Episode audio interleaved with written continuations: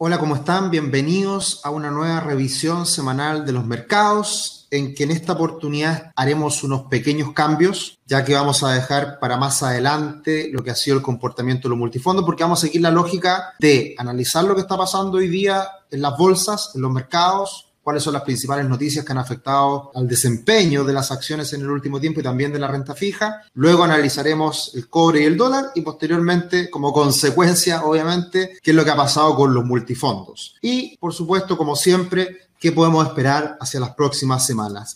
Y seguimos en un contexto de dificultad para los mercados, para las bolsas. Si bien en la última semana el Dow Jones sube, al igual que el Standard Poor's 500, el Nasdaq 100 sigue corrigiendo y lo hace en aproximadamente un 2%, al igual que en esta oportunidad el índice VIX se debilita un poco porque obviamente los mercados estuvieron algo mejor durante la última semana, pero sigue esta tensión en las bolsas porque, insisto, la caída para muchas acciones que estaban bastante sobrecompradas y bastante infladas, como lo hemos venido comentando las últimas semanas, esas acciones han tenido caídas importantes. De hecho, en eso nos vamos a, concentrar en el día de hoy, entendiendo que hay una corrección en acciones que habían visto un mejor desempeño en el último tiempo. El Bitcoin se recupera en la última semana un poquito más de un 5%, muy importante, muy importante, lo vamos a analizar más adelante, el precio del petróleo sube de nuevo con fuerza, un 7,7%. El oro se sigue debilitando en línea con este aumento en las tasas de interés y el cobre se mantiene prácticamente plano. Por lo tanto, si bien los mercados se estabilizan un poco la última semana y particularmente las acciones de mayor capitalización, el mercado en su conjunto se recupera, Dow Jones, Standard Poor's 500, las acciones tecnológicas siguen en esta fase correctiva. Y eso es muy importante analizar porque es precisamente ahí donde habíamos tenido tan buenas noticias y tan buen desempeño previamente. Acá está el comportamiento como tablero de todas las acciones norteamericanas del Standard Poor's 500 y si se dan cuenta hay muchas zonas verdes. En general, la última semana tuvimos un comportamiento mejor para el conjunto de acciones norteamericanas y algunas acciones que caen fuertes son, por ejemplo, Amazon, un 3%, pero particularmente cae mucho Tesla. Tesla, lo hablamos en varias oportunidades, estaba muy sobrevalorada, nos llamaba la atención precisamente ese gran incremento en el valor y necesitaba una corrección. Esto no quiere decir para nada que es una empresa que esté en una situación de burbuja, o quizás un poco,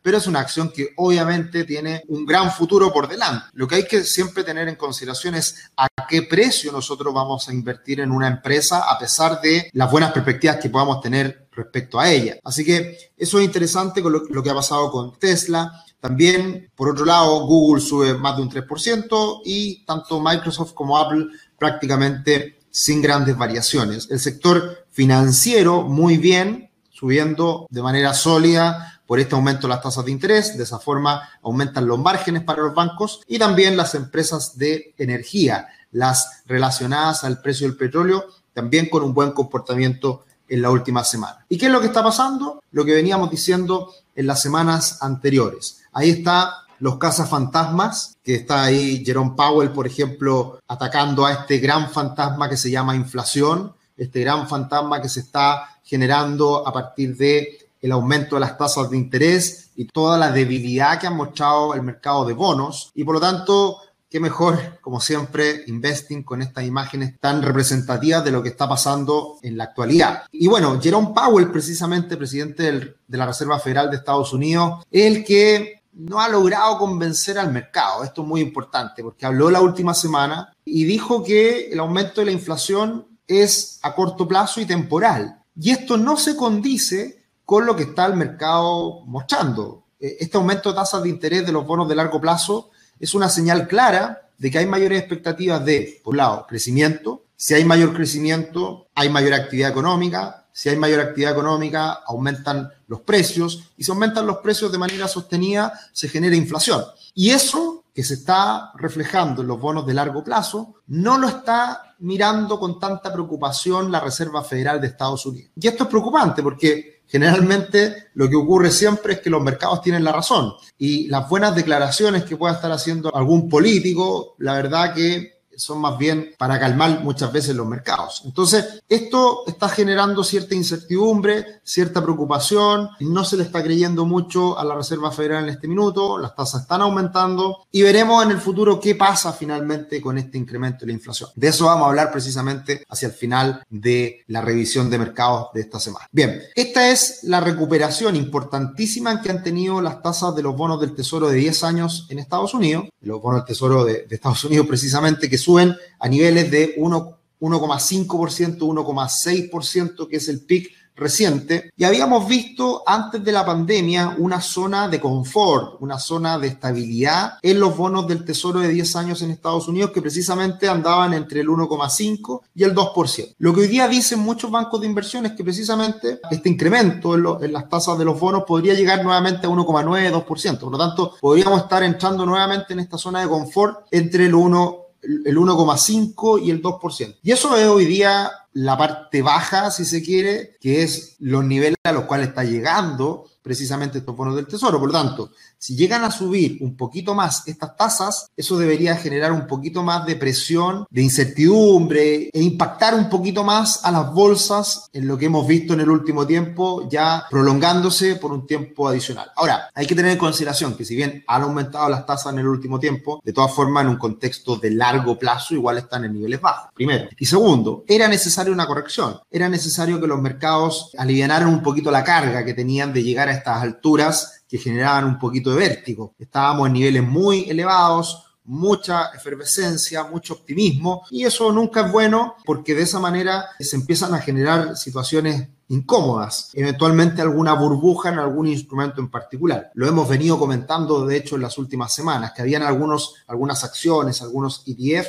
que estaban mostrando esas características. Así que lo que estamos viendo hoy día es la razón por la cual estamos observando esta corrección en los mercados. Puede que esto siga un poquito más hacia adelante, pero esto no cambia en nada las buenas perspectivas para este año en cuanto a la recuperación económica y en cuanto también al comportamiento de las bolsas. Ahora, ¿qué es lo que ocurre? En la, primera lámina hablábamos de este panorama algo optimista para el conjunto del mercado en la última semana en la bolsa norteamericana. Pero el conjunto de acciones a nivel global sigue cayendo. ¿Y por qué se, se produce esto? Porque hay muchas acciones de tecnología grandes, gigantes, como Amazon y hoy en día también Tesla, que alcanzó una valorización de mercado muy grande en el último tiempo, que la caída de estas acciones en términos ponderados en lo que representan para las acciones a nivel global, están generando una presión a la baja en el conjunto de acciones. Por lo tanto, por ese motivo es que se ha dado esta especie de rebalanceo, donde veíamos muchos sectores recuperándose en la última semana, pero son sectores que hoy día tienen menos importancia relativa en el mercado como un todo. Y lo que más ha caído son estas acciones grandes, gigantes tecnológicas como un Amazon y también como un Tesla, que le pegan un poquito más al conjunto de las acciones. También hemos visto caídas en el último tiempo en algunos mercados emergentes, que también venían subiendo como avión y se han, se han frenado también de ese optimismo. Bien, y lo que ha pasado este año es algo que veníamos hablando hace semanas, que iba a haber un recambio entre algunos sectores. Acá tenemos el sector financiero, que es la línea azul que va hacia arriba, la línea morada, que es el Standard Poor's 500, y las acciones tecnológicas, que es el gráfico de velas que está más abajito. Entonces, básicamente lo que ha pasado en el último tiempo es que esta reestructuración, reordenamiento del comportamiento de las acciones, en donde algunos sectores que estaban muy castigados, de mucho valor, como las acciones financieras y de energía, han estado subiendo. El Standard Poor's 500 ha estado bastante, una corrección bastante moderada y las acciones tecnológicas han caído un poquito más en las últimas semanas. Y este es el estandarte de la innovación, de la tecnología y del futuro, las acciones de Arca Investment, que ya han caído un 27% desde máximo. La caída ha sido bastante importante y esta era la relación que existía, por ejemplo, con las acciones de Tesla y con muchas acciones que habían estado muy de moda y subiendo muy fuerte en el último tiempo. Entonces, la corrección de Arca Innovation, que es el ETF Arca K, viene con una corrección desde máximo del 27%. Y si nosotros esto lo relacionamos a muchas acciones sexys que han estado subiendo en el último tiempo, como acciones de biotecnología, como acciones del, del, del, genoma humano, como la acción de Tesla, que se ha caído de manera importante. Y muy importante también, las acciones de, Space, eh, de la empresa de mm, Richard Branson, que también ha tenido una caída casi del 50%. Entonces, todas estas acciones muy sexy que tenían mucho futuro y que, y que sin duda eso probablemente se siga manteniendo de cara al futuro, han corregido de manera importante en el último tiempo y eso es precisamente lo que le ha generado tanto dolor a muchos inversionistas que estaban orientados a estas acciones de crecimiento. Y ahí es donde vemos el principal problema, el principal dolor, la mayor corrección, pero el mercado en su conjunto ha estado mucho más estable. Y esto es muy importante entenderlo por el hecho de los riesgos que uno está dispuesto a asumir. Muchas veces cuando uno se mete a acciones muy disruptivas, con mucho crecimiento y que van subiendo como la espuma, hay que tener cuidado porque precisamente se dan ciertas correcciones en algún momento y esas correcciones pueden ser muy duras como lo estamos viendo en todos estos ejemplos. Tesla, históricamente, una corrección cualquiera cae un 15%. Ha tenido algunas situaciones en donde ha caído un 40%, es una corrección normal para Tesla, y hoy en día está corrigiendo aproximadamente un 30%, lo cual también es bastante normal. Así que esto en el contexto de largo plazo puede que sea solamente una corrección. Por ahí me decían ofertas para comprar a mejores precios, puede ser también. A mí en general no me gusta mucho entrar en alguna acción cuando esté en máximo histórico subiendo como la espuma. Yo prefiero estas correcciones y eventualmente comprar a mejores precios. No sé cuál será la acción del futuro, cuál será la acción que suba de manera imparable y cuál sea la gran apuesta futuro. Yo no creo en eso. En general, siempre uno tiene que diversificar las inversiones, siempre tiene que moderar los riesgos y por lo tanto es difícil dar una sugerencia en ese sentido. Lo importante es que creemos que las acciones van a seguir teniendo un buen comportamiento este año. Hay que elegir mejores opciones que otras. En general, hoy en día han estado muy castigadas las acciones de valor las acciones que generan grandes utilidades, sectores tradicionales y que precisamente ahí es donde estamos viendo el enroque de las últimas semanas. Ahora, todo esto en un contexto en que la economía sigue débil, si bien el empleo se ha recuperado de manera importante en el último tiempo, vemos que esa recuperación todavía le falta mucho para llegar a los niveles previos a la crisis y por lo tanto todavía falta mucho y precisamente eso es lo que la Reserva Federal está precisamente impulsando, que es, no importa que haya un poquito de inflación, no importa que los precios suban en el corto plazo, no pasa nada, nosotros incluso queremos eso, que suba la inflación, que haya mayor actividad económica para que de esa manera el empleo se recupere. El empleo salió muy bueno el viernes pasado en Estados Unidos, pero todavía, como digo, falta mucho para recuperar los niveles previos a la crisis del COVID. Así que ese es el contexto actual y eso es lo que estamos tratando de incorporar en el análisis. Invitados, como siempre, a nuestro canal en YouTube. Se pueden suscribir, Rubix, y también nos pueden seguir en redes sociales, ya sea en Instagram o en Twitter, arroba Tricio, arroba RubixCL, que estamos siempre subiendo información y temas relacionados a las finanzas personales, a la inversión. Bien, el cobre subiendo, pero con una corrección importante las últimas semanas. Llegó a caer bajo los 4 dólares la libra, pero logró cerrar la semana sobre esos niveles. La tendencia alcista sigue plenamente vigente, pero podría seguir la corrección en el corto plazo. ¿Y por qué? Porque el dólar a nivel global está agarrando fuerza. Y era lógico que esto ocurriera con las tasas disparándose en Estados Unidos, que ese diferencial de tasas a favor de Estados Unidos respecto a otros países del mundo, como los países europeos, como Japón, etcétera, va a generar un mayor interés respecto al dólar por el diferencial de tasas a favor que se está dando hoy día en Estados Unidos respecto a otros países del mundo. Así que es probable que en el corto plazo veamos una mayor fortaleza para el dólar. Eso puede generar una corrección adicional en las materias primas y también en los mercados emergentes. Y el dólar en Chile sigue subiendo, ya está sobre los 730 pesos el próximo nivel son los 740, 750 pesos, que por ahí pasa una directriz bajista. Por lo tanto, es probable que en el corto plazo el dólar siga subiendo, pero tiene techo. Tiene un techo bien definido el dólar en Chile, que está precisamente en esa zona que fueron los máximos anteriores y que por ahí pasa hoy en día una directriz, una tendencia a la baja bien importante. Vamos a ver qué es lo que ocurre en las próximas semanas con las vacunaciones en Chile, con las elecciones, eh, y todo el clima que se puede generar en torno a esto en el corto plazo. Así que eso puede también generar algún impacto en el dólar en los próximos días. Muy importante, acá tenemos los ETF de Chile y de Brasil. Si se dan cuenta, la corrección del ETF de Brasil ha sido mucho más profunda que la de Chile. La bolsa chilena sigue subiendo, alcanzó los 4.800 puntos el IPSA, pero con el alza del dólar eso debilita este ETF que está valorizado en dólares. Así que por eso se ha mantenido más bien estable. Pero hay buenas perspectivas todavía para la bolsa chilena. Nosotros nos gusta, la hemos incorporado dentro de, nuestras preferidas para este año y creemos que ahí hay potencial precisamente porque hay muchas empresas que siguen ganando buen dinero, que van a repartir buenos dividendos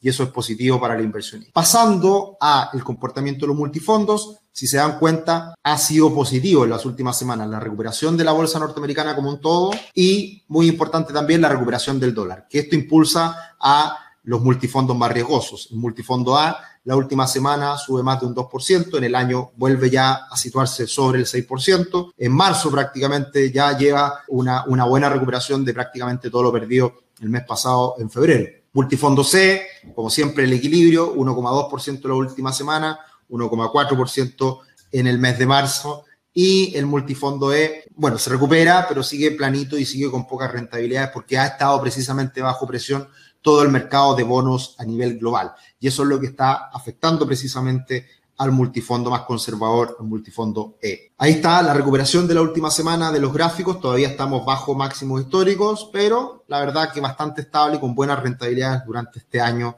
los multifondos. Así que sigue eso bastante bien, bastante tranquilo y más allá de las correcciones que uno puede vivir en algún instrumento de inversión, siempre los multifondos de la FP, por estar tan diversificados, tienen menos movimiento, menos vaivenes, menos fluctuaciones que otros instrumentos de inversión. ¿Qué podemos esperar de aquí en adelante? Bueno, ha estado debilitándose un poquito este sentimiento alcista en Estados Unidos de los inversionistas individuales, lo cual puede ser una buena señal porque si es que esto disminuye, quiere decir que están un poquito más temerosos los inversionistas individuales y eso puede ser precisamente una buena noticia para que las bolsas puedan seguir subiendo. Así que es una corrección necesaria, esperemos que se limpie esta efervescencia del mercado para de esa manera volver a ganar impulso de aquí en adelante. Aquí tenemos el tablero de lo que ha sido en el año la bolsa norteamericana y ahí podemos ver que Microsoft sube un 4%, pero Apple cae cerca de un 8. Amazon también cae cerca de un 8 y Tesla cae un 15%. El que ha andado muy bien, Google, subiendo casi un 20%. Y lo que hablábamos hace un rato atrás,